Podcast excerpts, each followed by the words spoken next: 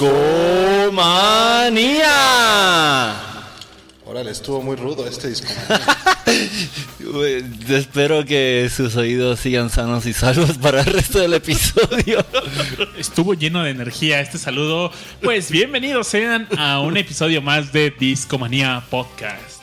Muchas gracias a todos los que nos están escuchando en vivo a través de mixler.com diagonal discomanía y un abrazo para todos los que nos van a escuchar la siguiente semana a través de iTunes y SoundCloud. Es la ventaja que tienen de escucharnos en vivo. Un episodio lo pueden escuchar en vivo. y Es mejor es- en vivo. Sí. Porque además hay un chat. El No, chat de Mixler. echamos un chorro de despapalle y hay bloopers y todo el rollo. Cosas que, que no van a ver en el, el producto final. No van a escuchar. no van a escuchar. Como eso que acabas de decir. Como lo que acaba de pasar. Así es, así es. Padum, pum, pum, pum, pum, pum, pum. Y pues antes que nada, quería mandarle un abrazo muy caluroso a todos los que nos están escuchando alrededor del mundo. ¿No sabían, Richard y Rash, que es un podcast que hacemos desde la Ciudad de México, pero nos están escuchando en todo el mundo, ¿lo sabían? ¿Escuchan de Puerto Rico? Tenemos escuchas en Puerto Rico, sí, Sí, sí, pero sí hay un dato que me sorprendió mucho. Hay 2.760 personas, que es el 5% de los escuchas de Discomanía en Alemania. ¿Es neta? Es neta, es neta. Qué loco. Un saludo a, a nuestros compañeros alemanes y quizás no alemanes que viven en Alemania. Así es. Abrazo, así es. amigos. Un abrazo, carajo. Amigas. Hay gente que nos escucha en España. Tenemos 205 personas en España. Hombre, esperaría que mm, la madre patria nos escuchara más que, que Alemania, joder.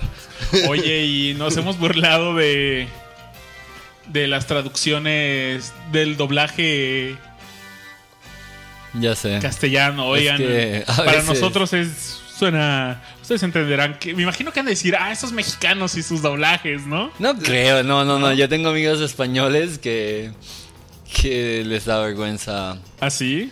Eh, los títulos de películas que les ponen en España, por ejemplo, se- eh, son diferentes muchas veces los que se eligen para México y Latinoamérica. Exacto. Pero, o sea, son espantantes, espantosos, perdón. Espantante. Tenemos- Ah, Tenemos 204 personas en Países Bajos. Órale. no manches. En Netherlands. Oye, ¿y de dónde es que más lejos nos escuchan? Tenemos Japón, No Hong manches. Kong, Argentina, eh, Perú, Suiza, Canadá, Brasil, El Salvador, inclusive Vietnam. Hay una, hay, hay una, hay un usuario en Estonia, en República Dominicana, República Checa, Uruguay. Un abrazo a, a toda la comunidad discomaníaca del mundo. Hay discomaníacos en el mundo y reciban un abrazo. Somos legión, chavos. Oigan, pues. Esta noche, ¿de qué va a ser el show? Estamos sentados aquí eh, en la cabina de discomanía. Hoy hay una fogata en el medio. Las luces están bajitas. Y echamos polvitos mágicos. Y le echamos polvitos mágicos y cuando sale el humo salen caras. Caras de leyendas, caras de, de, de aquellos que ya no están en, en este plano con nosotros. Y, y estamos aquí en esta noche fría a- alrededor del calor del fuego para contar mitos y leyendas. Escucharemos de todo, escucharemos desde desde los 19 1868. La noche comenzará por allá y llegaremos hasta hasta el 2017. Muy bien. Presente. Muy bien. Hay mitos, hay rumores, hay leyendas sobre varios personajes de la música y vamos a contar una serie de historias y relatos sobre eh, estos mismos. Ya habíamos hecho algo similar. E hicimos el episodio de Paul, mm, eh, Paul McCartney está muerto. Que, que hubo una gran, un gran análisis con Rash y con... El buen Abel Martínez, Abel. un abrazo enorme. ¡Enorme! Y hoy le vamos a dar continuación a ese tema. No el de Paul, pero sí al de los mitos y los rumores. Son Eh, rumores, son rumores. Obvio que los Beatles van a regresar hoy. Rush nos trae un, un gran cuento de, con John Lennon Así es, así es. y, Brian Epstein. y Brian Epstein. Eh, de, danos un sneak peek de, de qué vamos a hablar hoy. Yo les voy a contar sobre los años maravillosos. Y esto es lo que les puedo decir. Va, la- los años maravillosos. Eh, What would you do if I sang out of tune? Would you stand up and walk out on me? oh, baby. Bueno, ese Oh Baby yo lo voy a yo lo voy a sacar de los 1800 tardi- tardes y y los 1900 voy a hablar mucho sobre el blues, sobre una gran leyenda que de alguna forma u otra le debemos la existencia y ya les voy a contar más de por qué. Y obvio que voy a mencionar a Pink Floyd hoy Uf. también. Así que, que será otro medio episodio de Pink Floyd. Pink Floyd siempre posible. Ya, ya debió ser Pink Floyd, manía. Es el nuevo Neil Young. Es el nuevo. eh, Es el nuevo Neil Neil Young Young. volvió en forma de, De Pink Pink, Floyd. Floyd. Sí. Oye, ¿Te parece si escuchamos una rolita? demos comienzo la noche con, con una rola. Les voy a decir cómo se llama después de escucharla. Pero... Pero escúchenla y Pero disfrútenla. y disfruten. Vale, vale. Vamos a poner atención en esta rola. Y díganos ustedes si la reconocen. ¿Vale? Bambi es un venado. Y tambor su valedor.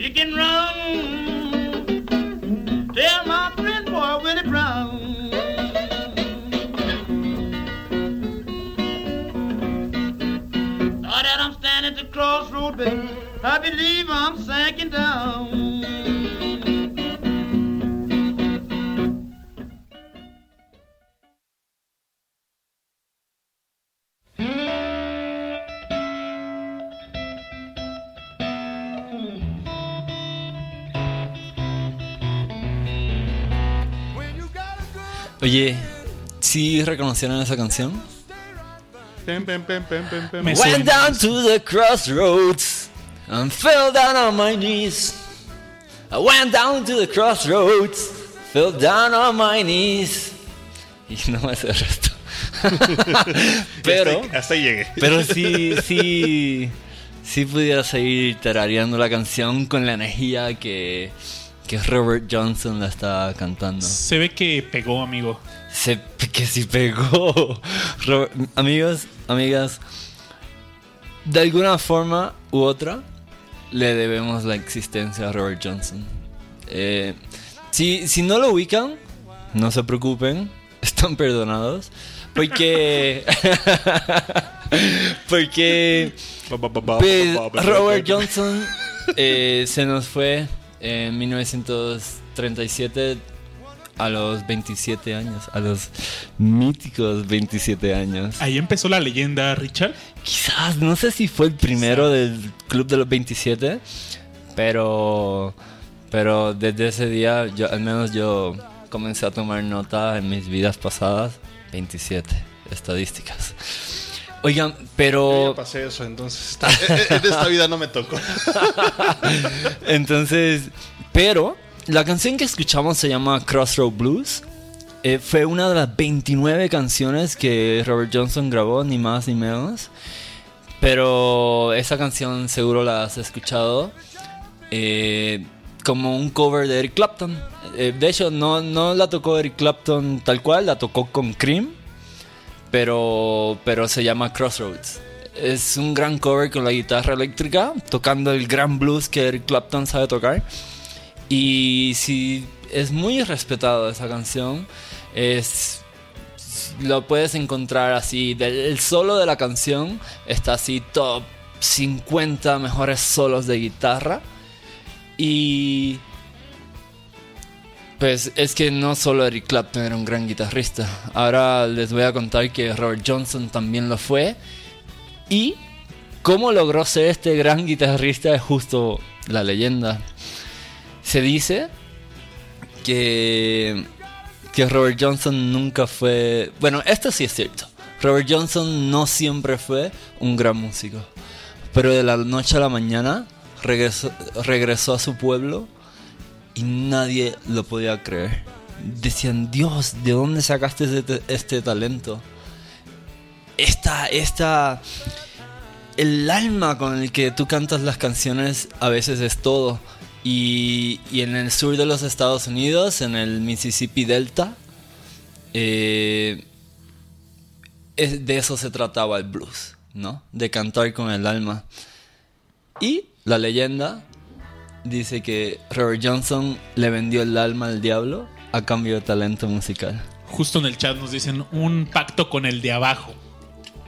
Un pacto con el de- de abajo, justo tal cual.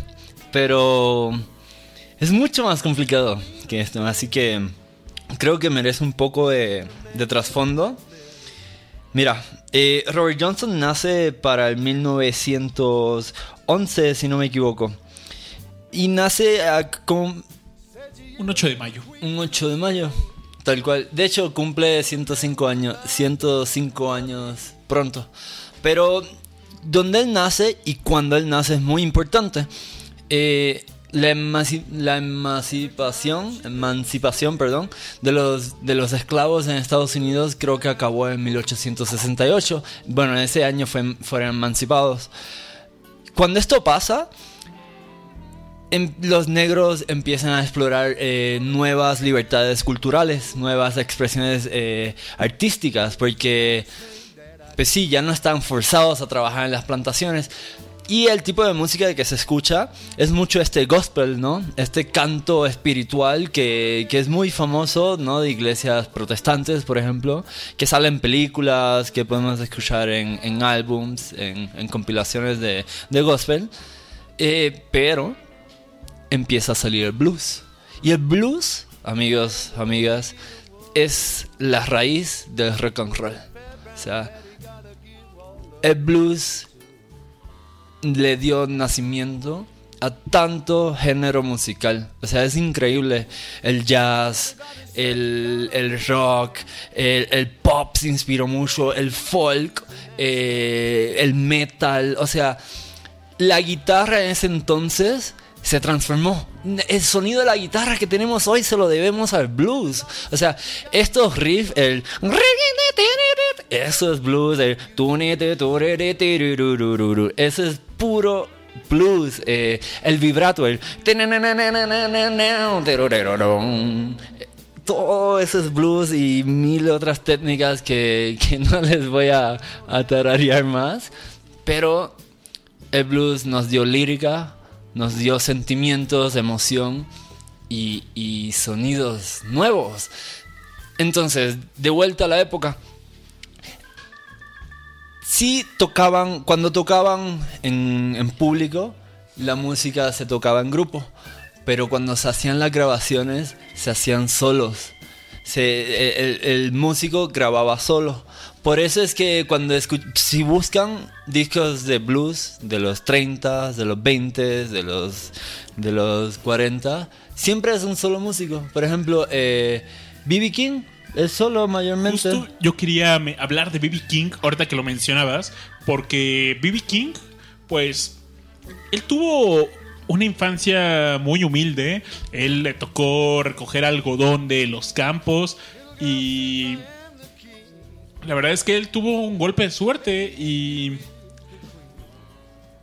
me sorprende que haya llegado tan lejos. Y justamente el blues se caracteriza por ser tocado con el corazón. Es con el corazón, justo. Y es te tiene que llegar al alma para ser un buen bluesista. Pues mira, sin embargo, eh, tal, perdón, tal cual así nació Robert Johnson en una plantación, pero no le gustaba el trabajo en la tierra y pues quién lo puede culpar. Es un trabajo que es arduo, bajo el sol y que realmente no, no, no te llevaba a la riqueza.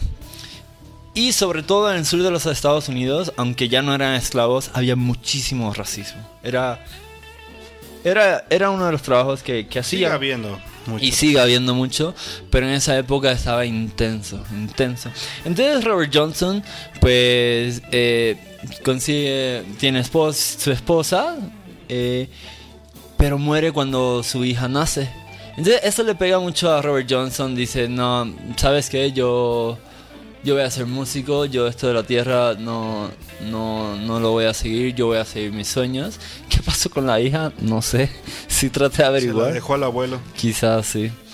Entonces, pues Robert Johnson era un músico itinerante. Eh, y así iba, como cuando estás comiendo en un restaurante que aparece un músico, to- canta, toca la guitarra, eso era Robert Johnson, ¿no? Pero sin embargo, tocaba muy mal. La gente siempre se quejaba, le decían, ya, vete, o sea, tocas mal.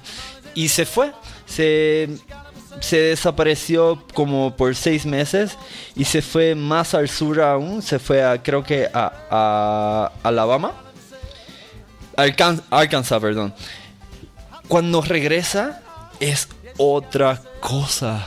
O sea, es un virtuoso, está, es, toca, pero no solo toca bien y, e increíble, toca otro sonido de blues. Es un blues que nadie, nadie había escuchado antes, porque lo toca con tanta energía y con tanto pasión que, que le vuela la cabeza a quien sea.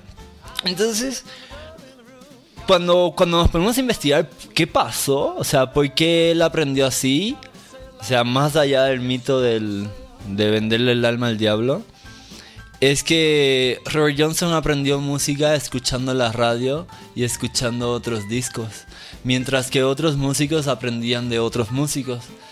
Entonces, ves, Robert Johnson lo que aprendió fue a tocar hits, a tocar lo que pega, lo que a la gente le encanta. O sea, y, claro, lo mezcló con, con este alma que trae blues, pero hacía cosas que, que no, no era normal. Por ejemplo, si escuchamos uno de sus discos, eh, hay una canción que, que se llama eh, Terra Plain Blues, pero eh, disculpen, me, me- me equivoco. No, no era Terraplane Blues. Ahora, ahora les busco el nombre. Pero lo que, lo que sucede en esa canción es que él empieza a cantar bien bajito. O sea, sí le baja el volumen. No solo a la voz. Canta y la guitarra responde. Y la guitarra también responde muy, muy gentilmente. Eso jamás lo hubiera tocado un músico de blues. ¿Por qué? Porque cuando tú tocas en la calle o tocas en vivo, no puedes tocar bajito. Tienes que tocar fuerte para que te escuchen. Entonces, ya empezamos a ver otra técnica, es el blues más allá de, de lo que se conocía. Y, hubo alguien que lo escuchó y lo invitó a grabar para el 1936. Eh, graba en Texas, eh, graba como 16 canciones y vuelve, un año después vuelve, en 1937, a grabar otras 13 canciones. En total hizo 29. Cuando pues publica su disco, pues no se escucha tanto realmente, o sea, es un gran músico, para ese entonces aún no era tan conocido. Un año después, en 1938, eh, John Hammond, que es una otra leyenda de la música, para quienes no conocen a John Hammond, él fue un productor y se, que trabajaba con Columbia Records. Él se dedicaba a descubrir talento y a, y a producir talento. O sea, más allá de producir un álbum y un sonido, es producir el talento. Y Fue escuela, ¿no? Sí, sí, o sea, ese vato tuvo una racha de suerte y de, y de, y de habilidad para descubrir gente. Les, les, les cuento, descubrió a Bruce Springsteen, a Bob Dylan, a Aretha Franklin, eh, a Stevie Ray Vaughan, eh, a quién más, a quién más. Eh, Puro capo, puro capo. Ben- Benny Goodman. Entonces quiero detenerme ahí en Benny Goodman. Benny Goodman era un músico de jazz, tenía una banda y era jazz swing, de este jazz bien, bien movido, bien upbeat.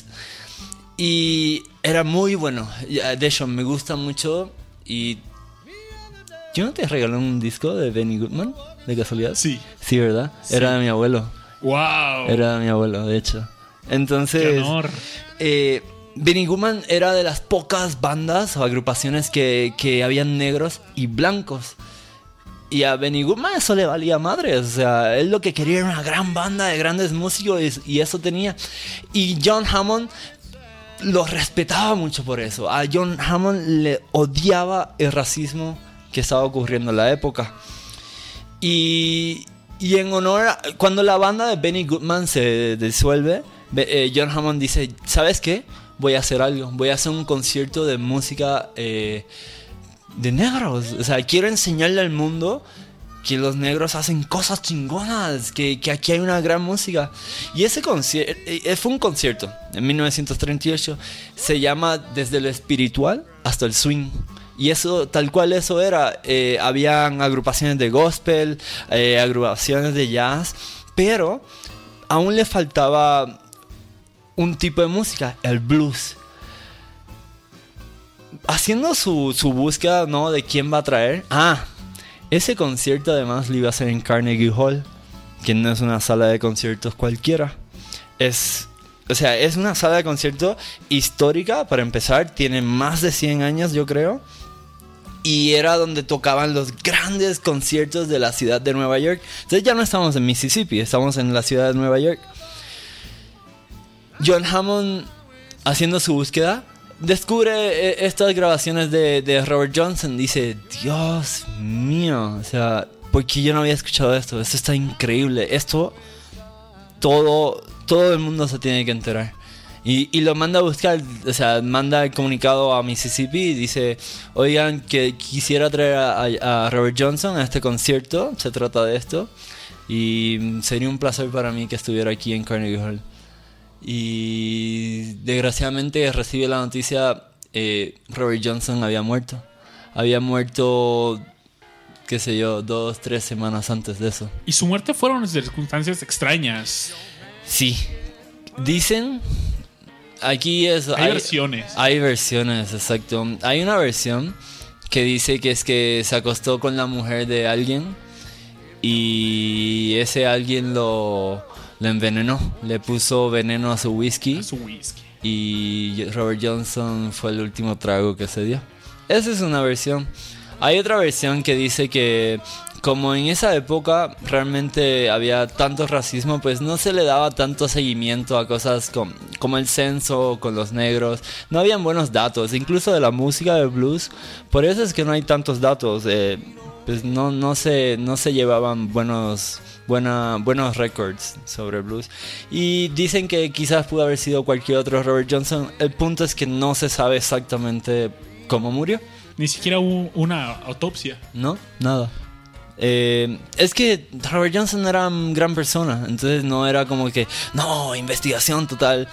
Se la merecía, pero no se la dieron. Entonces, pues, John Hammond lo que hizo en concierto en Carnegie Hall, puso un parlófono, así es que se llama, parlófono. Puso los discos de él y puso dos o tres rolas. Y en, en la bocina de este parlófono le, le conectó un micrófono y ese, ese sonido lo escuchó todo el, todo el, toda la sala de concierto. Pero Robert Johnson no estaba ahí. ¿Qué pasa? Pasa el concierto, pasa, la gente escucha a Robert Johnson y lo aplauden, chido, ¿no? Muy bien. Y hasta ahí llegó. John Hammond no pudo publicarlo grande porque no, realmente no había, no era el tiempo ni la época. ¿Qué pasa? Entran en guerra, ¿no? Segunda Guerra Mundial. Y, eh, y cuando hay tiempos de guerra, el trabajo de, de la música, del cine, del arte, del drama, ¿no? Es que sea feliz, es mantener el espíritu en alto de la nación. Y eso era la música, era el, el rock and roll, este, este, este... No puedo cantar. Lollipop, lollipop, lo, lo, lollipop, lollipop, lollipop. Ajá, e- era esa música muy feliz, muy... Era melosa, era música que le cantaba al corazón, era Sí, música pues... que le cantaba al amor. Claro, pero la gente se cansó. Algunos Es- le cantaba también a la decepción, a los corazones rotos. Pues sí, pero... Era una música para sanar el corazón también. Pero, pues era música de época de guerra. Y la gente se cansó, la guerra ya había acabado, ¿no? La Segunda Guerra Mundial me refiero. Y empieza a salir un movimiento de música, el folk. Y ahí es cuando John Hammond descubre a Bob Dylan. Bob Dylan empieza a, a cantar. Mentira, creo que antes de Bob Dylan ya John Hammond estaba dándose cuenta de este movimiento. Dijo, la gente está hablando de, nuevo, está empezando a hablar sobre sentimientos, emociones, sobre el día a día de la vida. Y dijo, creo que es el momento de volver a sacar a, Robert Johnson. Y, en, y saca un disco, está en Spotify y lo pueden conseguir en internet. Eh, se llama The King of the Delta Blues. Y es las grabaciones de Robert Johnson. Son como 20. No están completas en ese álbum. En otros sí. Pero, ¿qué pasa? Este álbum eh, empieza a cruzar océanos. Llega a Europa. Y lo escuchan bandas como Led Zeppelin. Lo empieza a escuchar Eric Clapton. Y empieza a transformar vidas. O sea, empieza, empieza a inspirar a muchísimos músicos. A muchísimas bandas. Y de momento, pues sí, eh, ahora Robert Johnson sí es alguien grande, se ha vuelto una leyenda. De hecho, les voy a leer algunas citas que decía, por ejemplo, lo que decía Eric Clapton. Eric Clapton eh, dice que, que Robert Johnson es un- el, el más grande músico de, de blues que ha existido. Eh, esta frase que les he dicho, que de alguna forma u otra le demos la existencia a Robert Johnson, la dijo eh, ¿cómo, ah, cómo se- eh, Robert Plant de Led Zeppelin. Y es que no, o sea, papi y mami escuchaban esta música y, y luego salió Babas, Rush y Richard, ¿no? Entonces, y, y así, eh, brutal. O sea, si buscan en internet, muchos, muchos artistas dicen buenos Fue la comentarios. escuela, Robert, Robert Johnson fue la escuela para la generación que llegó a rock and rollear en los 50s y se- y 60s. Es que te digo, o sea, Él fue la escuela. si, si el blues eh, desarrolló técnicas nuevas, eh, Robert Johnson las supo perfeccionar y, y, la- y por suerte las grabó. De hecho, a Robert Johnson le ayudó sobre otros músicos, porque habían otros músicos grandes, que, que sus grabaciones se hicieron de buena calidad. los masters, las copias masters de sus discos existían aún para los 60, entonces se podían hacer eh, copias exactas y pues la calidad del sonido salía bien, o sea, se podía reproducir de buen sonido. Y también Robert Johnson hizo algo que no sé por qué se le ocurrió, grababa contra una pared. Estaba su guitarra, su micrófono y, y los dos estaban mirando una pared así a, a un metro menos de distancia. Y eso ayudó- le, le ayudó a, a desarrollar un mejor sonido de grabación.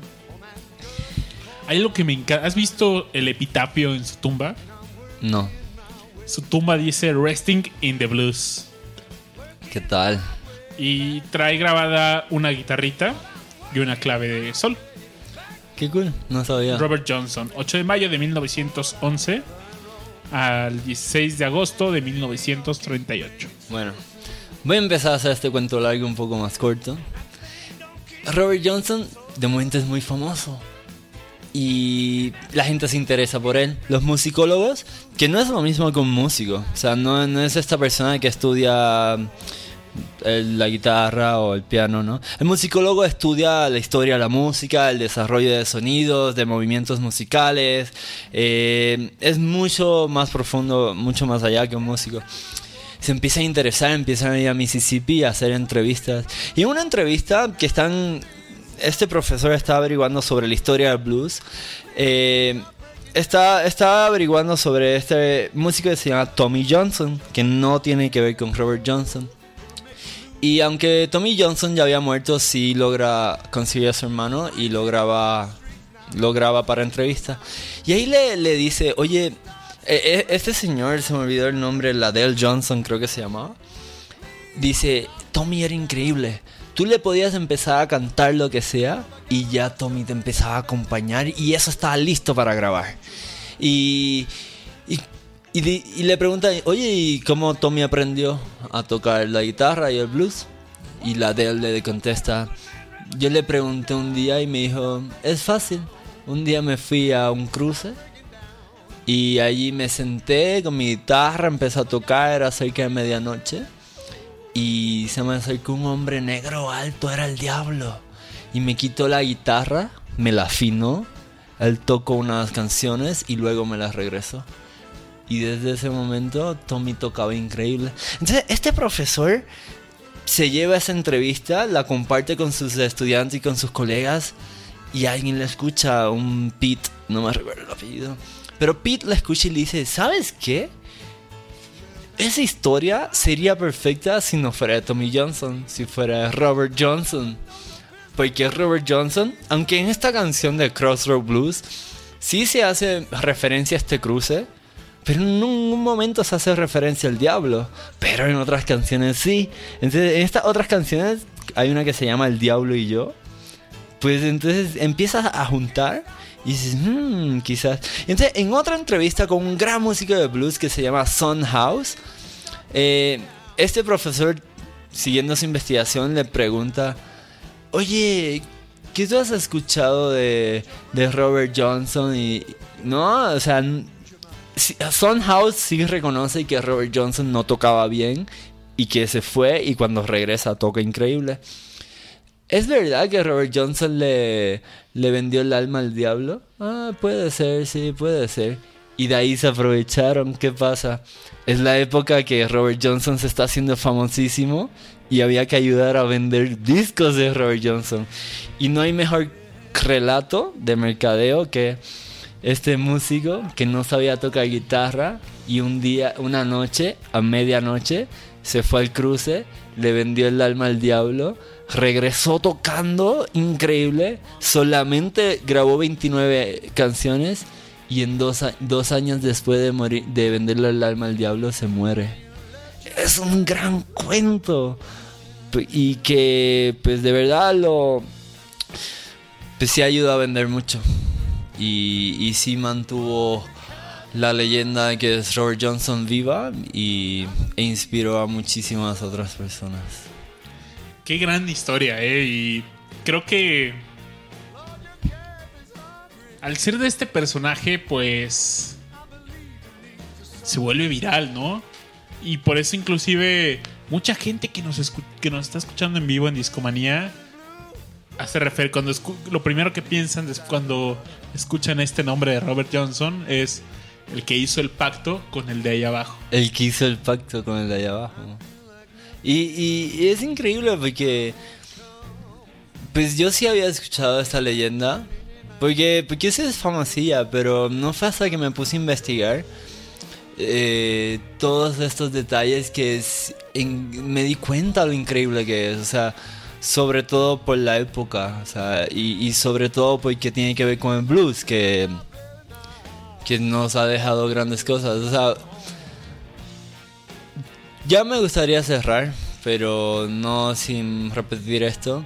Eh, Robert Johnson inspiró generaciones de bandas, músicos que, que al día de hoy son las que escuchamos aquí en Discomanía una y otra vez, como Led Zeppelin, como Eric Clapton, como bandas de metal, como bandas de pop, bandas de rock icónicas, de garaje, de todos. O sea, aquí están los Beatles, aquí están los Mamas in the Papas, aquí estamos todos, aquí estamos todos y y pues sí, es parte del legado que nos ha dejado Babas.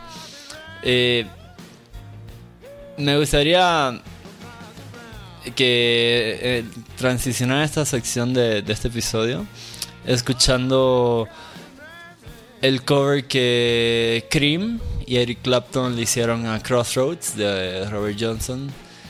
Y y quisiera que cuando regresemos nos mantenga sigamos la historia llevamos una línea de tiempo bastante clara 1800 hasta los 1060 1960 y, qué tal si en el regreso continuamos con, con eso Me parece perfecto. Rash nos tiene preparada otra historia.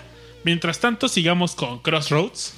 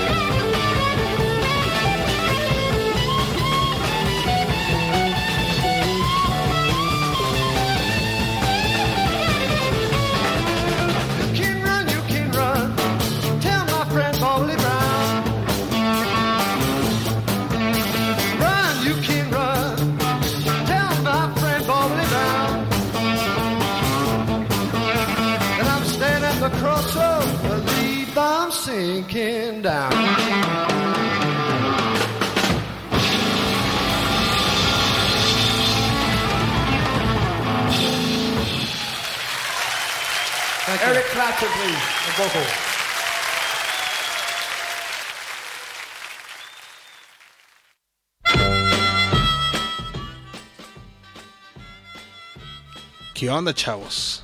Muy buena esa rola, ¿eh? La verdad es que está muy buena ese cover. Escuchaste el solo, es Está buenísimo. salvaje. De hecho, me gusta más la versión en vivo que, que la versión de estudio. de estudio. Sí, Sí, está saca, todo, saca todo el soul ahí. Pues como bien dice Richard, nos transportamos a los 60 ¿Cuántos años viajamos? ¿Unos 30? Unos 30 añitos. Bueno, más o menos, sí. Ah, bueno, 60, 30 añitos, sí. Y este, pues aquí hay una, la primicia, extra, extra. Fíjense que el 28 de abril del 63, eh, eh, los Beatles estaban como que en sus vacaciones de ese momento, 12 días. Y este, lo que eran Paul, George y Ringo fueron a Santa Cruz en Tenerife. Este, se fueron para descansar, ¿no? Y este, en aquella época, Brian Epstein, que era su manager, eh, productor, por decirlo así, de aquella época de, los- la, de la primera época de los Beatles, este, invitó a John Lennon a unas vacaciones en Barcelona. Por el mismo periodo de tiempo, 12 días. Y este. Y de hecho, eh, fue algo coqueto porque estaba a pocas semanas de nacer su primer hijo, de John Lennon, este Julian. Este. Y pues dijo, bueno, está bien, pues vámonos y, pues todavía, o sea, sí regreso para el nacimiento de mi hijo, no hay bronca, entonces me puedo ir sin, sin problema, ¿no? Y se fue con Brian Epstein a, a España. Eh, a su regreso hubo pues muchos rumores porque, no sé si sepan, Brian Epstein era gay, entonces hubo muchos rumores sobre que hubo un amorío entre John Lennon y, Brian Epstein durante ese viaje en, Barcelona, ¿no? Eh, y luego, pues la, la forma en la que respondió a, la- las cosas John Lennon, pues no ayudaba mucho porque ya ven que eran, era medio irreverente John Lennon en las entrevistas. Entonces, este, una de las cosas que dijo fue así de, no, pues mi- mis vacaciones con Epstein en España, este, pues podría decir que casi hubo una, un amorío, pero no, no, nunca se consumó nada, ¿no? Este, pero fue una, una relación muy intensa. Entonces, este, pues en vez de eh, calmar las aguas, pues todavía las avivó más y hubo mucho despapalle alrededor de, de esta historia, ¿no? De que, eh, pues sí, realmente hubo guiaveres y que John Lennon pasó como del lado bicicletero del, del espectro de los gustos, ¿no? De las personas. Eh, dentro de las cosas que dice, obviamente nunca asegura pues él nada, ¿no? Que, que realmente sí se hayan toqueteado, ¿no? Simplemente lo dejó como que, pues que hubo, hubo roces, pero no, se, no, no pasó nada más, ¿no? No se consumó nada. Solo la puntita. Solo la puntita. Hay varias historias similares. ¿eh? Sí, hay, hay un chorro de... Y no nada más con John Lennon, muchos, muchos, muchos artistas con sus productores o con sus este, managers que tienen ese tipo de roces o con otros artistas. ¿Has escuchado la historia de Rod Stewart? Sí, también. Hay un mito similar.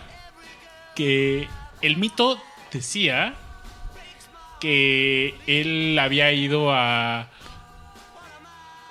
al hospital de urgencia porque tenía pues se sentía muy mal porque tenía demasiado semen en su estómago. No manches. y la historia la inventó uno de sus de sus marketing alguien de marketing que contrató y que corrió. Entonces en venganza comenzó ese rumor y que llegó al hospital por en, un- en una urgencia. Aparte de que le había practicado sexo oral a 30 marinos No manches. Qué pedo. Pero también, creerse eso está.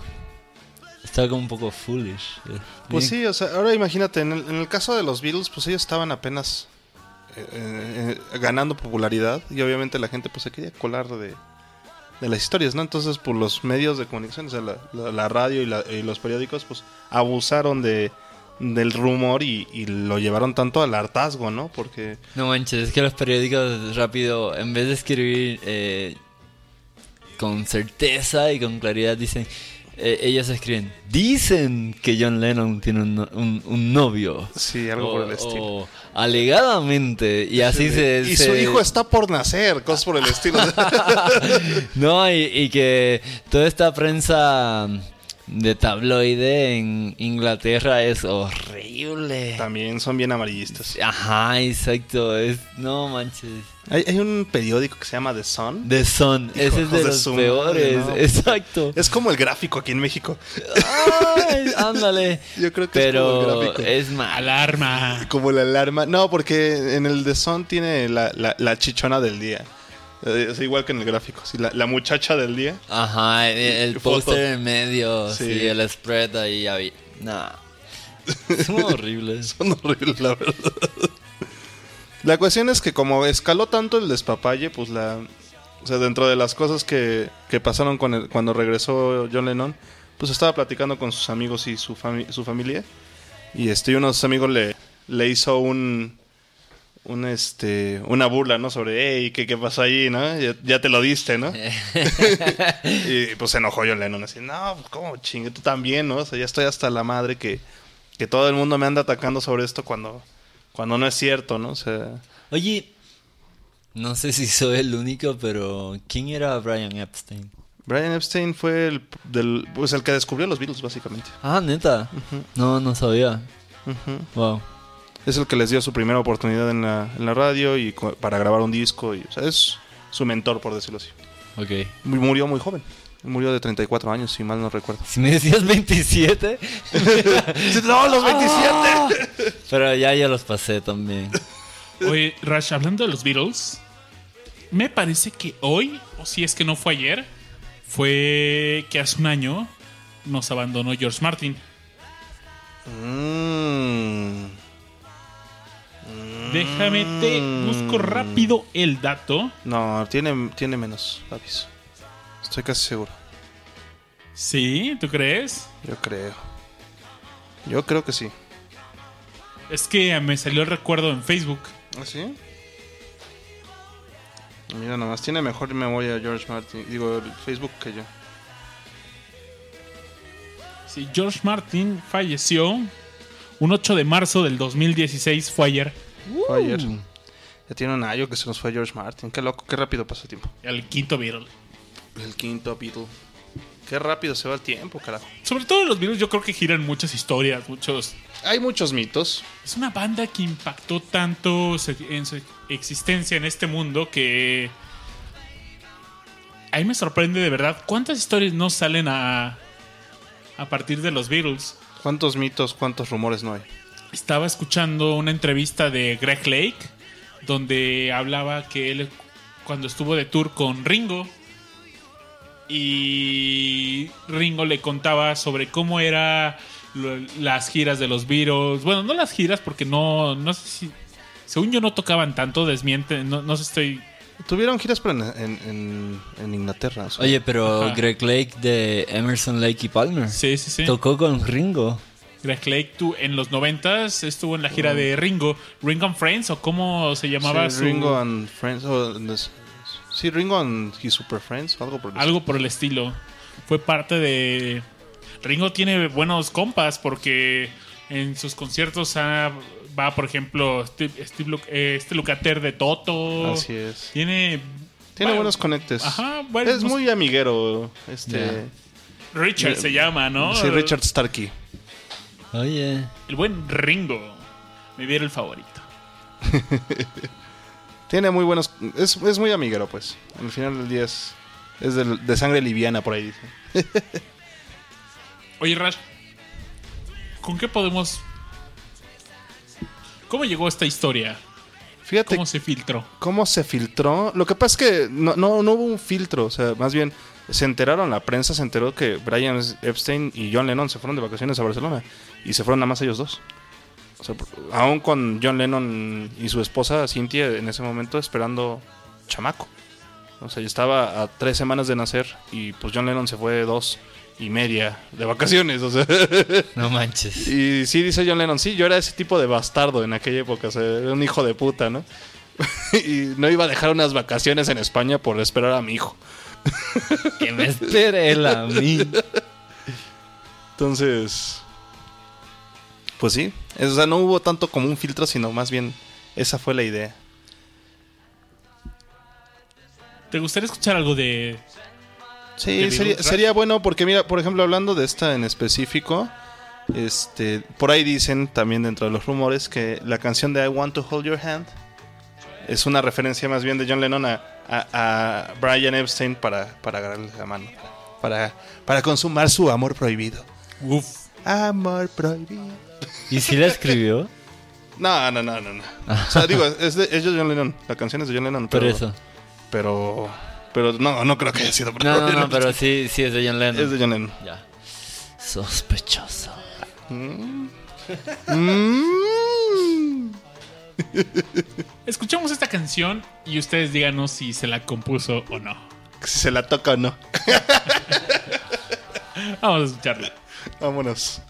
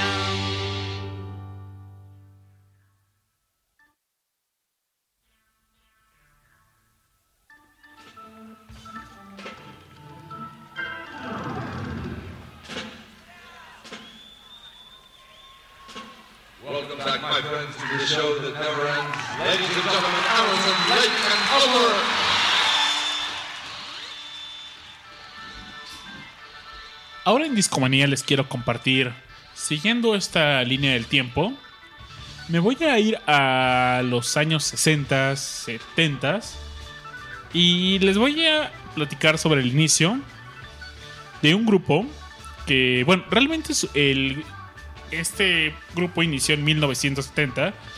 Lo estamos escuchando de fondo, es Emerson, Lake and Palmer. En el origen de este grupo, pues tenemos tres músicos muy virtuosos. Voy a empezar en, pues en el orden que, de las siglas. Keith Emerson venía tocando con un grupo que se llamaba eh, Denise. Era un grupo de rock progresivo. A él le decían el Jimi Hendrix del órgano, porque justo lo estamos escuchando de fondo y era una persona muy hábil al tocar el... Como tecladista era increíble. Descanse en paz, por cierto, el año pasado decidió abandonarnos. Y Qué bueno que decidió y no lo. Badum-dums. literal, ¿eh? Sufrí esa pérdida. Por, por otro lado, tenemos a otro integrante de este grupo, Greg Lake. Greg Lake eh, inició su carrera musical con un álbum increíble para mí. Yo lo metería en el top 20 de mis álbumes favoritos del rock. Y estoy hablando de King Crimson con In the Court of, the Crimson King. Greg Lake era amigo de infancia con Robert Fripp y inclusive tomaron clases juntos de guitarra, tenían el mismo maestro y decidieron empezar a tocar juntos. Ellos fundaron King Crimson y Greg Lake decidió, pues, los otros integrantes, de hecho, más bien de King Crimson, decidieron salir de la banda por diferencias que tenían con Robert Fripp. Era una persona, pues, un poco difícil de tratar. Y Greg Lake, pues, al, ser- tener una amistad fuerte con él, pues decidió seguir con él. De hecho, en su siguiente álbum, In the Wake of, uh, In the Wake of, the Poseidon, siguió colaborando con King Crimson. Pero Greg Lake quería cambiarle el nombre de la banda porque decía, eh, yo no, pues, no se puede llamar King Crimson porque los integrantes ya no somos los mismos. Entonces, pues Robert Fripp no quiso hacer eso y Greg Lake salió de la banda. Para esto, en una gira de... que se encontró con Denise, estaban en el Fillmore Est en San Francisco. Tocaron juntos y... King Crimson se había empezado a desintegrar en ese momento como eh, por las razones que les había mencionado. Y durante la prueba de sonido, Greg Lake conversó con Kid Emerson. Y pues, como en Denise no querían salir de gira, pues dijeron, ¿saben qué? Pues eh, se organizaron para empezar a tocar juntos y así es como empezaron a fundar Emerson, Lake and Palmer. En ese momento no estaba Carl Palmer, él venía de una banda que se llama Atomic Rooster y no tenían baterista. Y ahí empezó el rumor de que esta banda iba a contar con la presencia de Jimi Hendrix. No y la banda sería Help, Hendrix, Emerson, Lake and Palmer.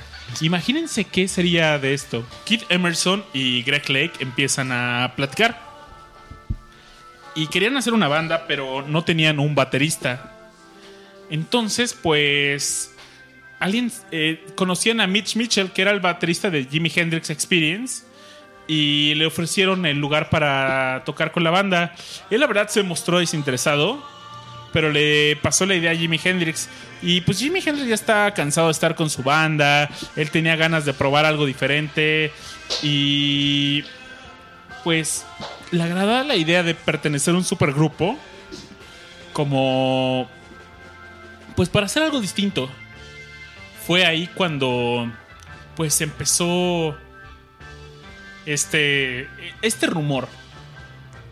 Lo que pasó realmente es que pues Jimi Hendrix nunca se había planes de que se conocieran, que tocaran juntos, no para hacer una banda, sino tal vez empezar un jam y ver si había click entre ellos. Pero lamentablemente un mes después de este concierto, pues Jimi Hendrix muere. Nunca. A ver, a ver, espera. Esto suena como. Un mito que tenía intenciones de hacerse realidad. Casi se hace realidad. Nunca hubo. Pero no pasó. ¿No hay grabación? No. No manches. Sí se me hace que hubiera sonado muy diferente a, a lo que es hoy, ¿no? O sea, lo, lo que grabó uh, ELP. Pero. Pero sí es un mito, porque el mito decía que la banda se iba a llamar a Help. Ya. Y en ese entonces ellos ni conocían a Carl Palmer. Sí, solo hubo un contacto ahí y de ahí sacaron todo este mito. Sí. Y pues ya después conocen a Carl Palmer y le dicen, oye, mm, necesitamos baterista, únete con nosotros. Oye, e- estoy pensando si esto hubiera ocurrido cómo hubiera sonado. Y se me ocurre una banda que, que si Help hubiera existido, hubiera sonado como The Mars Volta. No, es que The Mars Volta, pues, no, no es progresivo, pero sí es muy experimental, ¿no? O sea, sí tiene un sonido muy... Bueno, Omar Rodríguez López es un gran guitarrista y no me recuerdo el nombre del cantante, pero ambos son muy talentosos, sacando... muy creativos. Y creo que ELP es una banda muy creativa, pero con la guitarra de Jimi Hendrix hubiera sido Mars Volta. A mí, fíjate que me, me cuesta trabajo imaginarme cómo sería el sonido de Emerson Lake and Palmer con la guitarra de Jimi Hendrix. Porque la verdad es que Keith Emerson, yo creo que inclusive pudo haber una pelea por ahí entre Keith Emerson y Jimi Hendrix. Porque Keith Emerson tuvo la responsabilidad de llenar ese ese sonido que sobresalía de, de lo demás, porque bueno, la batería trae la base, el bajo también, pero era su misión ser jugar con el teclado para dar un, darle el poder a Emerson Lake and Palmer. Sí, pues el teclado es, yo creo que es el más importante de esa banda. Y a mí yo aprecio mucho pues el labor de el aporte de cada uno de Emerson Lake and Palmer. Inclusive hubo pues intentos de tuvieron pe- peleas entre ellos. Hicieron una banda sin Greg Lake, hicieron una banda sin Carl Palmer. Porque, bueno, eso fue porque Carl Palmer ya tocaba con Asia. Pero hicieron Emerson Lake and Powell. ¿Quién es Powell? Es. Tocaba con. Ah, estos brothers de eh, Rainbow. eh, pues metalero, ¿no? Como tipo de la onda de Black Sabbath, si quieres verlo Ok, así. ok. Y también hicieron otra banda que se llama To the Pa- eh, Tree. Y sacaron solo un álbum que se llama To the Power of Tree. Qué cool está ese nombre. Ese. Y en ese era Emerson Lake and Berry. No manches. Babis Rajan Richard. Espera, eso. BRR. Hace brrr. Chale. Si hubiera B más, pudo haber sido BRB. BRB. Sí. Entonces, es por eso que creo que sería difícil que convivieran el virtuosismo de Jimi Hendrix con el de Keith Emerson. Sin embargo, hubiera sido súper interesante haber escuchado algo de ellos. Sí, suena bastante locochón el asunto, ¿eh? Oye, Babis. Escuchar, escuchar, perdón, Under the Watchtower con, con Emerson Lake and Palmer también. No manches, imaginas un Con órgano. unos, con unos Moog Synth- synthesizers Sí, sí. atrás. O Eh, Foxy Lady. Uh. una, una voz con reverb que de repente Confusion will be my epitaph. No manches. Oye, le voy a tirar más leña a este fuego de los mitos. Jimi Hendrix se fue a los 27 años. Es, club, es, es de los más famosos del club Es de de los los 27. más- Es de los más Famoso. famosos del Club de los 27. Uno de los que más repre- que representan. Yo creo que el más famoso del Club de los 27 Jim Morrison. No. no Kurt Nirvana, Cobain, Kurt yo Cobain, creo. sí. Sí, es verdad. es eh, al Es que- menos de los más sí, sí en nuestra época. sí. Exacto. O sea, sí en nuestra época, porque a la fecha todavía no ha habido otra más que Amy Winehouse. Amy Winehouse, ¿eh? También. Sí, también. No manches. Y, y Valentín Elizalde. Cállate, cabrón. Vete ya. No sé Si no encuentras motivo, No manches. ese es tu enemigo. Oye, Para Propongo, que continúe. propongo un show de, de este tema, del Club de los 27. Deberíamos de. Hemos hablado Hemos platicado. vagamente, pero un, un recorrido por el Club de los 27 es, es un tema forzado en discomanía. ¿Cómo no? Tema aceptado. Gallo de oro, dicen. Eh, nos dice Eduardo Reyes en el chat de Mixler. Gallo de oro. Oigan, ¿les parece si vamos a escuchar una canción de Emerson Lake and Palmer? Vamos a Para- escucharlo. Pues para irnos a otros mitos. Como anécdota, esta canción que les voy a poner es un cover de una serie de televisión de Peter Kahn. Mm. Es, me encanta esta versión con Emerson Lake and Palmer. La dejamos y por supuesto que todos los shows de Discomanía abren con Emerson Lake and Palmer. Siempre viene con Fanfare for the Common Man. Si es, es. Solo grandes como Discomanía y Deporte B Lo hacen. lo hacen. Deporte B. Vamos a escuchar Peter Gunn y volvemos con otro mito.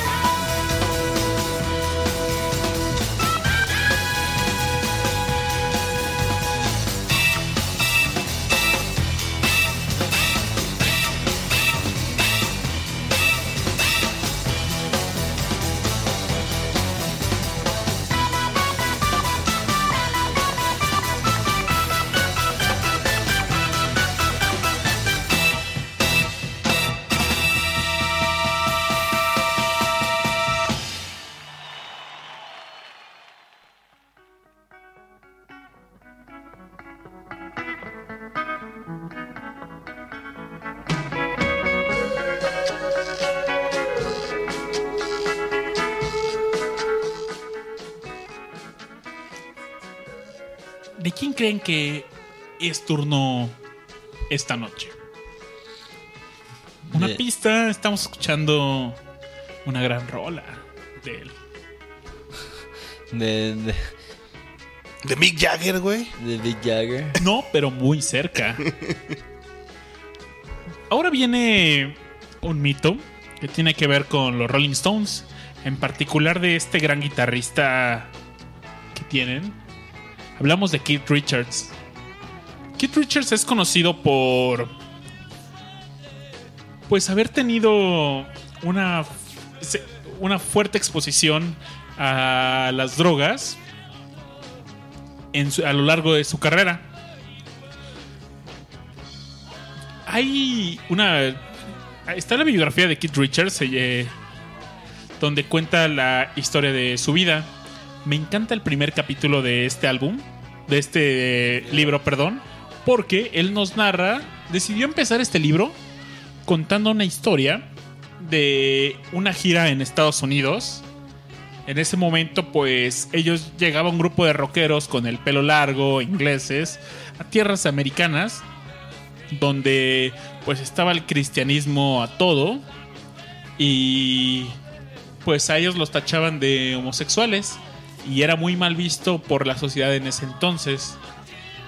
Y pues los, eh, lo- los policías estaban a las vivas esperando pues a que los Rolling Stones cometieran un solo error para deportarlos. Los policías eh, querían ser esos héroes que libraran a Estados Unidos de los Rolling Stones para que no fueran a contaminar las mentes de los jóvenes La cultura. estadounidenses, la cultura americana. Y para esto fue muy difícil que los Rolling Stones llegaran a Estados Unidos porque Mick Jagger se había eh, no, no fue Mick Jagger. Creo que un miembro de los Rolling Stones, no estoy, no estoy seguro quién fue, pero se disfrazó del tío Sam en calzoncillos en un show. Y eso causó mucha controversia. Y para que les dieran el visado, pues tuvo que ir. Pues La reina. la, la reina de Inglaterra. No, no es cierto. Pero tuvieron que hablar los miembros de los Rolling Stones con diplomáticos para que les dieran el visado. Entonces, pues prácticamente estaban fuertemente condicionados a no hacer ningún desmán en Estados Unidos. Y en lugar de tomar un avión, pues Keith Richards y compañía decidieron pues tomar un coche y viajar en la carretera y tener un viaje ir en un coche lleno de drogas. Entonces cuentan que los detuvieron y les recomiendo esta biografía, lean este primer capítulo, está increíble. Pero ahora quiero platicarles sobre el padre de Keith Richards. Su padre, Bert Richards, él participó en la, en la guerra, inclusive fue herido eh, fuertemente.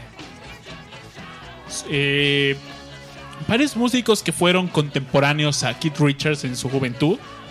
Tenemos a Pete Townshend, a David Gilmour, todos, eh, a Roger Waters, todos ellos sufrieron los estragos de la guerra porque les tocó ver a sus padres, pues a sus padres les, les tocó vivirlo A- a- y los de- marcó de por vida. Al de Roger Waters creo que lo mataron en la guerra.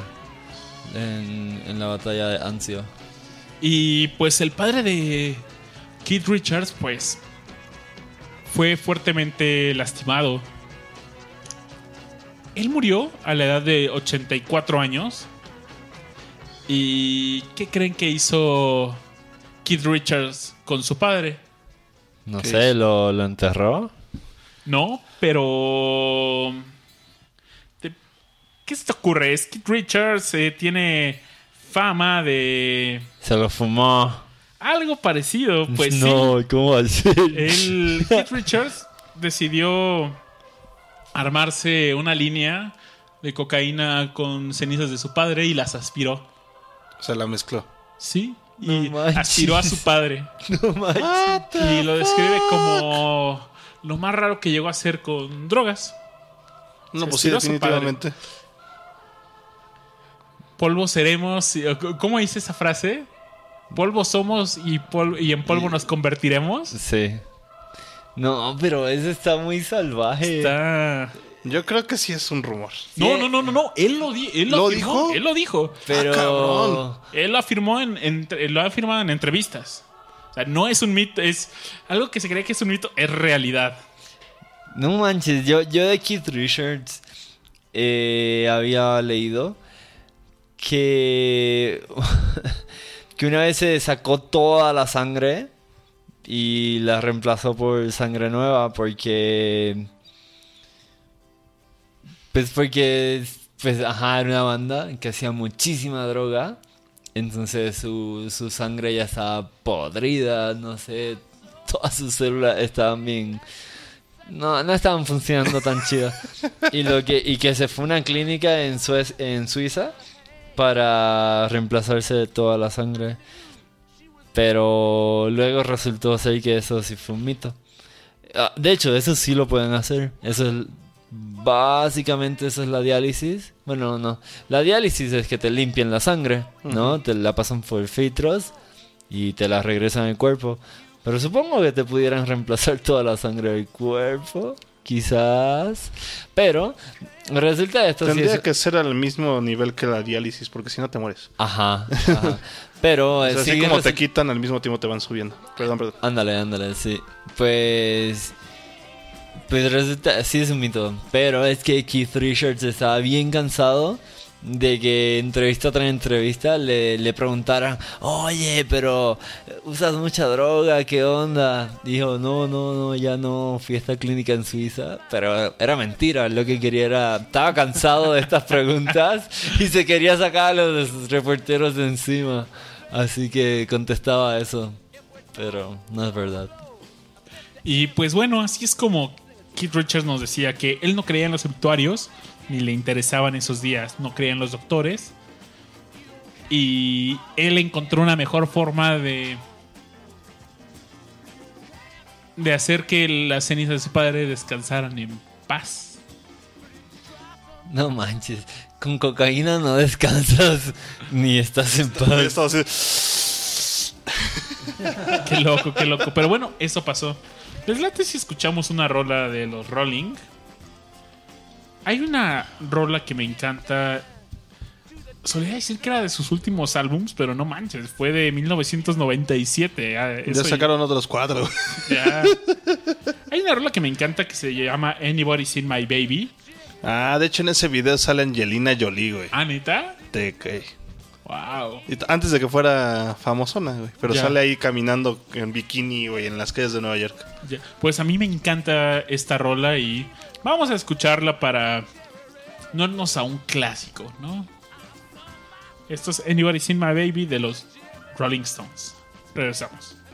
Vamos.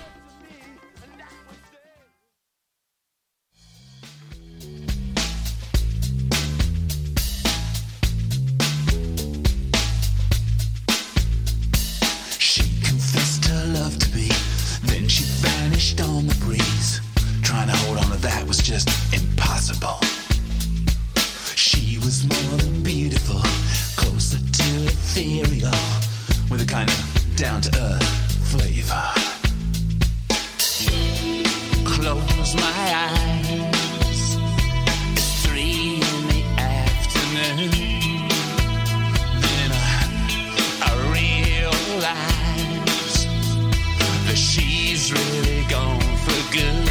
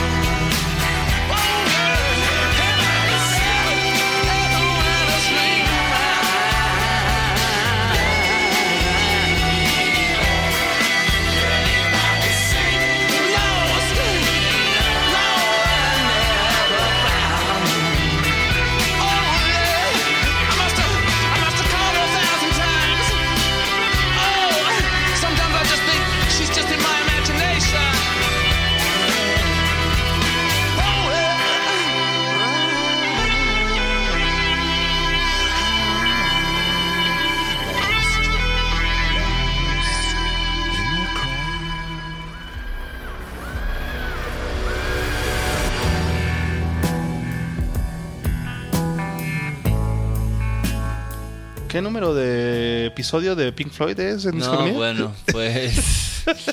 Bienvenidos a Pink Floydmanía. Este episodio mitos de Pink Floyd. De hecho, tengo varios, hay varios. Pero hoy solo voy a mencionar uno. Eh, Cuéntanos, ¿sabías que en, en el internet ya te conocen como el señor Pink Floyd Manía, como el Mr. Pink Floyd? qué honor, qué honor. Ya- Me ya, gusta eh, eso. La gente se refiere a Sparragus como Mr. Pink Floyd. Me voy a cambiar mi cuenta de Twitter. para que me... Oye, estamos escuchando El lado oscuro de la luna de Pink Floyd. Hace, bueno, el episodio pasado lo mencionamos que, que este álbum cumple 45 años, dijimos. Ajá. Así que 45 años y una semana lleva. Ah, hace poco fue el cumpleaños de David Gilmour también. De hecho, pusimos un post en nuestra página de Facebook y puse, adivinen de quién es cumpleaños hoy. El capo Gilmour. E inclusive por ahí alguien puso de Sparragus. No, en serio. no manches, si hubiera cumplido el mismo día que Gilmour, estaría bien chido. Bueno, mis papás ad- adelantaron. Cuéntanos, Richard, ¿qué historia nos tienes de Pink Floyd? Oye, esto, este es un mito que muchos han. Pues conocen. Muchos han hecho su propia investigación. No, esto, esto, no, no puede ser verdad. Suena muy increíble, así que se han puesto a investigar de primera mano. Y es el famoso mito de que eh, el Dark Side of the Moon es el soundtrack eh, perdido de El Mago de Oz. ¿Has, has visto, has visto esa... ¿Conoces lo que es esa versión, Babas Sí, Rush? sí, sí, claro, claro. Es. Es este. Esta leyenda de que. Si es que la música de Dark Side of the Moon está en perfecta sincronía con lo que sucede en The Wizard of Oz. Pero hay unas reglas, ¿no? Para, para que quede en sincronía. Dicen que tienes que tener una versión de del disco muy específica, ¿no? Y que tan pronto suena el segundo rugido del león de MGM, tienes que empezar el disco. Si no, no queda. O sea, es muy preciso. Segundo rugido y play. ¿Cuánto dura el Dark Side of the Moon y cuánto dura? No, La no, película. El no Dark dura Side of the Moon dura 42 minutos. Por ahí, sí. No, no va a quedar obviamente con la película. pero, pero esos 42 minutos... O sea, se supone que ponga... Son los mejores 42 minutos de tu puta vida. Loco, si lo ves bajo condiciones, te puede volar la cabeza. Dura cuat- 42 minutos. La Como, algo como 4.20 tal vez. no sé. ¡Oh! No manches, noche de mitos. Tírale leña, Babis. Tú tírale leña. Este, esta fogata va a crecer aquí. 42, 420, multiplícalo por 10 y ¡pum! Wow. Piénsalo, piénsalo, amigo. Llamas del infierno. Oye, pero. Pero la neta es que si pones la película y el y, y este disco, este álbum, y pones la película en mudo, o sea, no, no la, ponle los subtítulos, eso sí. La neta es que hay partes que tú dices, Charlie, ¿será verdad? Porque la O sea, sí es lírica. factible. pues, Te, te suena plausible en el momento. ajá, tú dices, wow, coincidence or not. I don't think so. Pero, por ejemplo, eh, sí recuerdo que tan pronto aparece el tornado, ¿no? Que se, se lleva a Dorothy y toda su casita y a su perrito, ¿no? Es el momento donde está el Great Geek in the Sky y del cielo está saliendo este tornado y esta mujer gritando ¡Ah! Y es esta catástrofe, ¿no? Deberíamos un día intentar hacer el experimento de hacer un streaming de eso en Discomanía y a ver qué tal nos va. Y... Y, y recuerdo otra parte. Es. Va. Dorothy sale volando, ¿no? Y se despierta. Y está como en esta casa. Todavía la película así de blanco y negro, ¿no? Y dice, ¿dónde estoy, no? ¿Cómo es que se llama su perrito? Se me olvidó. Toto. Toto, ¿no? Toto, Toto. ¿Y por qué crees que Toto se llama Toto, güey? Tan, tan, tan, tan, tan, tan, tan. No, no es cierto. No, según yo no tiene ni No, siquiera... no tiene nada que ver. Oye. Otro rumor imita, chavo. Y está esta casucha. Y. Y justo había acabado The Great Kid in the Sky. Y de momento abren esta puerta. Y en el momento preciso que esa puerta abre. ¡ring! Empiezan las monedas y las cajas Money. registradoras de Money. Y ya todo es a color y es otro pedo, ¿no? Es. No ¡Money! manches, o sea, sí dices y ¿cómo se? Hay una parte que, que el espantapájaro está bailando y cantando y no sé qué. Y es cuando está en brain damage, ¿no? El, el- el- el que no tiene aquí. Bueno, ahí todos son. El, hojalata no tiene corazón. No, el, el león no tenía corazón. no tenía corazón. No, es muy interesante. Yo lo vi con mis amigos en la universidad y en contexto y, y me gustó mucho. Que el espantapájaros era lunático, ¿no? Ajá, por eso es que Brain Damage es- Queda le queda perfecto a ese vato. Eh, El espantapájaros, ¿qué, qué tenía? Había uno que no tenía valor, el, el, el león. el león, ¿no? El león no tenía valor, el hombre de hojalata no tenía corazón. Eh, eh, ajá. Y el vato era- espantapájaros era... Alguien denos clases de... Regresan a, nuestra Sí. infancia, ¿no? Pero, pero si le preguntas a la banda qué onda, te van a decir que no. De hecho, hasta a Alan Parsons le han preguntado, oye vato, esto se grabó para Ah, Wizard ¿neta? of the Oz?". Y Alan Parsons, pues sabes que él es un tipo muy serio. Ah, cerebro. Cere- Ah, ah, por eso es por que le queda perfecto. Entonces, eh, pues no, o sea, Alan Parsons es un vato muy serio y te va a decir, vato... Le purga que le pregunten del Dark Side of the Moon, según yo. Sí, mira, mira. eh, dice que. ah, estoy leyendo. Aquí. Ay, no, No, dice, dice que, que, que cuando se lo contaron, él dijo, wow, qué loco está esto, pero que, que, que uno de los hijos de su fiancé eh, tenía, tenía una copia de video y pues él obviamente tenía una copia del disco. Y que lo intentó y dijo que estuvo muy decepcionado. Que lo único que notó, y eso yo, yo sí lo recuerdo, y es que al principio, justo antes del tornado, está Dorothy como balanceándose en esta eh, fence. eh, Sí, en la- en la reja. En la reja, exacto. Y justo ahí, eh, cuando ella está haciendo eso, están, están cantando en Breathe, Speak to Me, Balance on the Biggest Wave. Y que eso le pareció muy curioso, pero que lo demás fue bien decepcionante. Que. Y, y ahí, antes, aquí saca lo de profesional de audio, ¿no? Que te dice que cualquier profesional de audio te diría que el scope, el alcance, ¿no? De entre vi- el video y el record es enorme. No el alcance, pero como la... Hay mucha Está diferencia. No cabrón. está hecho, básicamente no está hecho que le puedes poner cualquier disco a una película en mudo y que se van a sincronizar en algunas partes. Y para cerrar, encontré un website. No manches, esto parece que es un website de teorías de conspiración. Illuminatis, güey. Illuminati. Bueno, eh, eh, la imagen de fondo de este website son ceros y unos, como si fuera la Matrix o algo así. Así que, pero eh, es un website de puras sincronías de, de, de ba- álbums de bandas con películas.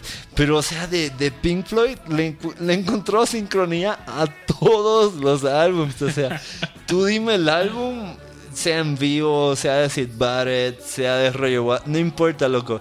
Checa, aquí tengo a Animals. Y que Animals tiene sincronía con dos discos, con Casablanca de 1943 o con de- el, el bueno, el malo y el feo. No manches. No, es un size ridículo, pero gracioso. Y particular. Véanlo, ve- ah, creo que está en YouTube. Si van a YouTube y ponen el eh, The Dark Side of the Rainbow, ahí lo pueden ver. No Pero tienen. hay, hay que hacer una investigación de eso. Vamos a. Yo creo que sí deberíamos de hacer un streaming de video un día, aprovechar nuestra página de Facebook o por Twitter en Periscope y hacer el y ponemos un picture on picture ahí de que donde que- donde estemos nosotros y viendo si tiene sincronía o no. Muy bien. Estaría Me muy late, bueno. me late. Oye, ¿has- ¿han escuchado a los Easy Stars All Stars? Ah, los he visto en vivo. ¿Neta? Sí, vi cuando tocaron eh, The Dub Side of the Moon. Tienen de hecho dos álbumes de re- haciendo referencia al Dark Side of the Moon. The Dark Side of the Moon, que intencionalmente está hecho para que cuadre con esta película. No sabía. Sí, ellos mismos lo, lo dicen. Y tienen otro que se llama The Double Side of the Moon. Está muy- eh, de hecho, si no lo han escuchado, es una versión reggae dub, ¿no? De, de Dark Side of the Moon. Tienen otro que es de Kid A, no. Es de Radiohead, pero no recuerdo qué álbum. Hay también de los Flaming Lips. Hay mi, mi tributo favorito al Dark Side of the Moon. Es el Charcaseido. es el Shark Side of the Moon. es muy bueno. brasileño. Es una versión charanguera y Bien tropical, ¿no? finísima, Sí. finísima. Lo me, la neta me encanta. Recomendación del tío Babas Bot. Oigan, pues les late si nos vamos a echar una rolita. Vamos a escuchar una rolita. ¿Y qué Otra, les otra gustaría? tonta de, de, de Big Floyd. A huevo.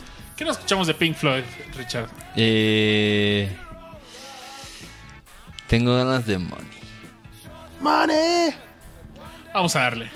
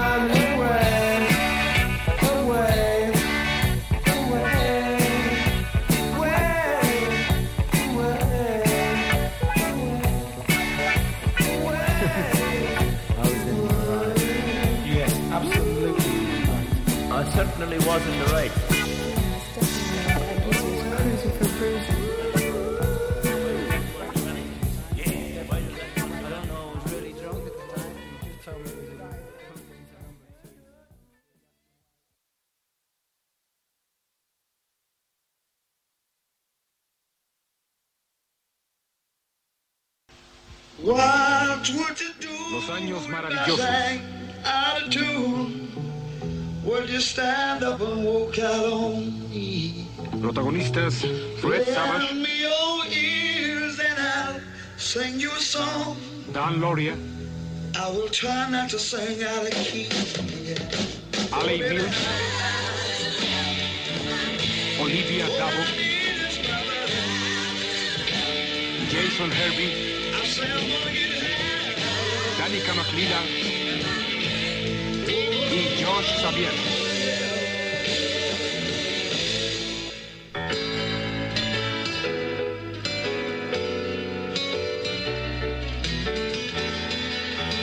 Hoy presentamos Hola, soy Marilyn Manson.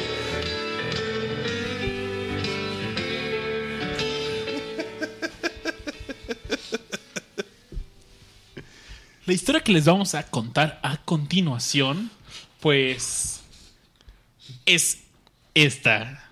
Acompañen, ¿cómo dice esta señora de la tele? Acompáñenos y escuchen esta triste historia. ¿Cómo dice Rash? Sí, sí, acompáñenme a leer esta triste historia. Sale Silvia Pinal. No sé si a ustedes les movió una fibra sensible en su corazoncito el escuchar este intro, pero fue el intro de Los Años Maravillosos, una serie que fue muy popular al menos en México. Ah, en. Estados Unidos también. Yo no la conozco. Justo en la semana platicaba con Richard sobre esta serie y este mito que vamos a contar y Richard no conocía la serie. Órale, qué loco. De hecho, pero sí vi las fotos y, y aún estoy en duda si, si sí o si no. En México, pues disfrutamos de los años maravillosos por ahí de finales de los 80s, inicio de los 90s. Y lo veíamos en el canal 7. De las- Nimevisión. Eh, todavía en aquella época, carnal. Los años maravillosos nos contaba la historia de Kevin Arnold, un chico que afrontaba problemas de adolescentes junto con sus amigos Paul, Paul Pfeiffer y Winnie Cooper. Que Winnie Cooper creció y fue una mamita. Es, ma- es matemática, es matemática física, aparte. o una onda así, ¿no? Sí, o sea, hizo su carrera de doctorado y todo el rollo. O sea, sí es una capo. Me parece que se dedica a divulgación científica. No sé si esté mintiendo, pero. También es actriz todavía. Salió, de hecho, en How I Met Your Mother. ¿Aneta? Sí. En la serie Kevin Arnold está enamorada de Winnie Cooper. Y de hecho, no sé si, si habían visto, pero hay unas fotos de Winnie Cooper en lencería. ¿Neta? Neta. Qué loco. Si ustedes googlean Winnie Cooper, van a salir probablemente esas fotos. ¿Recuerdan a Winnie Cooper? y bueno, en esta serie había un rumor, un mito. El mito era que Marilyn Manson era Josh Aviano en el personaje Paul Pfeiffer. Tómala, baro. Y si ves, Richard, se- cuando le conté esta historia, pues se metió a Google y buscó. Marilyn Manson, Marilyn los Manson. años maravillosos. Y cuando- Salen unas imágenes que así sale este vato de los años maravillosos y sale Marilyn Manson al lado y tú dices Marilyn Manson cuando era niño y, Y sí, y sí. ahora y es que se parecen muchísimo o sea son idénticos la neta son súper parecidos Son doppelgangers. oye habrá- ahora quiero ver una foto de ese vato grande y me sale Marilyn Manson. Pero la voy a buscar. I wonder yours get big. No sé. Eso dice el mito, que. Que, que Josh Aviano Le era. vendí el alma al diablo y se volvió Marilyn Manson. Y revolucionó la historia del rock. Y lo que en realidad es que no, es- esto no es cierto. No es cierto. Cuando se estaban filmando los años maravillosos, pues Marilyn Manson estaba debutando con su banda de Spoogie, se llamaba, ¿no? Así es. Y lo que sí es verdad es que Josh Aviano se convirtió en algo peor, Sí, es cierto. un abogado. What? No se parece nada ya. Así es. Creció como debería de haber sí, sí. crecido la gente. Y pues han entrevistado a Josh Aviano y decía que recibía cartas y cartas y cartas preguntándole si él era Marilyn Manson durante que había días que cuando él estudiaba en la universidad recibía hasta 20 correos electrónicos diarios preguntándole eso. Y él solo contestaba que se sentía muy honrado que lo hayan comparado con una estrella del rock en lugar de un geek como era el papel de Paul Pfeiffer en Los Años Maravillosos. También el señor Brian Warner, conocido como Marilyn Manson, niega, niega ese mito. Él lo separan 10 años con el buen Josh Aviano. The beautiful people, the beautiful people. Pero lo que me llevo de los años maravillosos tiene un soundtrack increíble. Era buenísimo. En la serie recuerdo que sonaba The Who, sonaba The The Beach Beatles. Boys, The Beatles. Bueno, no, eh, y Joe, el, el intro es Joe Cocker. Joe Cocker. eh, aquí tuvo el rol del Rey Midas porque tocó una rola y la hizo oro. Así es. Y esta Yo creo rola que fue su mejor éxito, aparte. Esa- crees? Yo creo que sí. Yo creo que si la gente le dices, oye, Joe Cocker, te dicen, sí, como no, with a little help from my friends. A huevo que lo ubican con ese cabrón. Sí, definitivamente me encanta esta versión. Oigan, pues es casi momento de despedirnos en Discomanía. Ya es hora. Ya es hora y Y tiene un rato que, que, que, que, que no escuchamos. Lástima que. el festival de hoy. No será hoy el día, pero, pero ya es hora. Ya es hora de retirarnos y... Pues bueno, en esta noche platicamos de algunos mitos y, y- e historias muy interesantes alrededor de, Fake news. del rock and roll. Sí, sí, sí, pero but the leaks are real. Y hay muchas historias similares. Seguramente tendremos algún otro episodio donde volveremos a, a tocar este este tema. En el chat nos, nos preguntan, oigan, no tocaron el tema de Paul McCartney. Tenemos un podcast completo de eso. Sí, del Fall. Todo un, todo un podcast dedicado a Fall McCartney. Escucha nuestro podcast, Paul está muerto y es muy bueno. Tenemos una reseña completa de este mito. Sí, bueno, es que se, fue muy grande como para. Sí, sí, sí, para- increíble. tenemos que dejarle todo un. Pues les late si nos, Nos nos despedimos. despedimos. Yo, Richard. sí, yo quiero despedirme con esperanzas de un show del Club de los 27. Y también muy contento de haberles compartido eh, el blues, la palabra del blues hoy. Eh, recuerden que me pueden seguir en, en las redes sociales, en Twitter como arroba espárragos. Y nos vemos el próximo jueves. Que el blues te acompañe, amigo. Que el blues los acompañe. Chavos. Qué bueno que espero que hayan disfrutado esta emisión que nadie pudo evitar, ni siquiera Mixler pudo evitar. Ni siquiera mi... Fue- Un, juegue- un jueves más y ni Mixler lo pudo evitar. Oye, Rush, ¿habías sentido alguna otra noche de discomanía que le intentaran evitar y no pudieron, como la que tuvimos hoy? Mm, Una vez Con doña consola. con doña Consola, una vez con doña Consola, claro, Doña Consola se puso reina y no quería. y no quería tocar. Pero no, de ahí en fuera eh, yo creo que este ha sido de los de los más este caóticos, si lo quieres decir, antes de, de empezar el programa. Pero muy buen muy buen programa y este, espero que se hayan divertido un poquito con con estas con estas cuentas de ultratumba. Ah, está bien, pásenla chido, chavos. Nos vemos el próximo jueves. Babis. Oigan, quiero agradecer a todos los que aguantaron hasta el final de esta transmisión, a pesar de lo accidentada que fue. Nos pueden escuchar en mixler.com diagonal discomanía cada jueves a las 10 de la noche, hora de la Ciudad de México.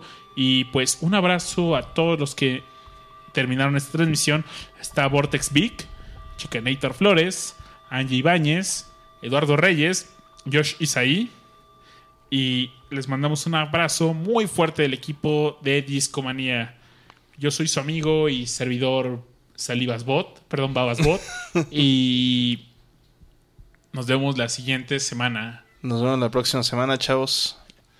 Chau, chau. Vamos Keep a cerrar rocking. con este tema de Joe Cocker. Buenísimo.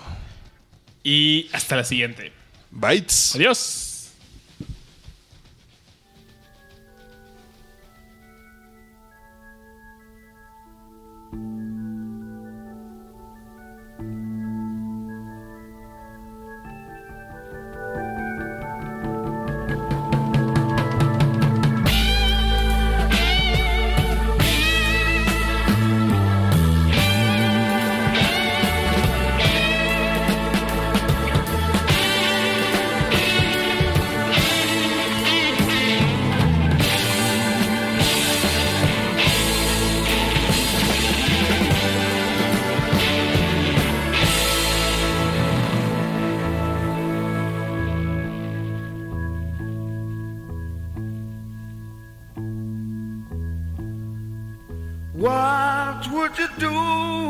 I sang out of tune? Would you stand up and walk out on me? Lend me your ears and I'll sing you a song. I will try not to sing out of key. Yeah. Oh, baby, how All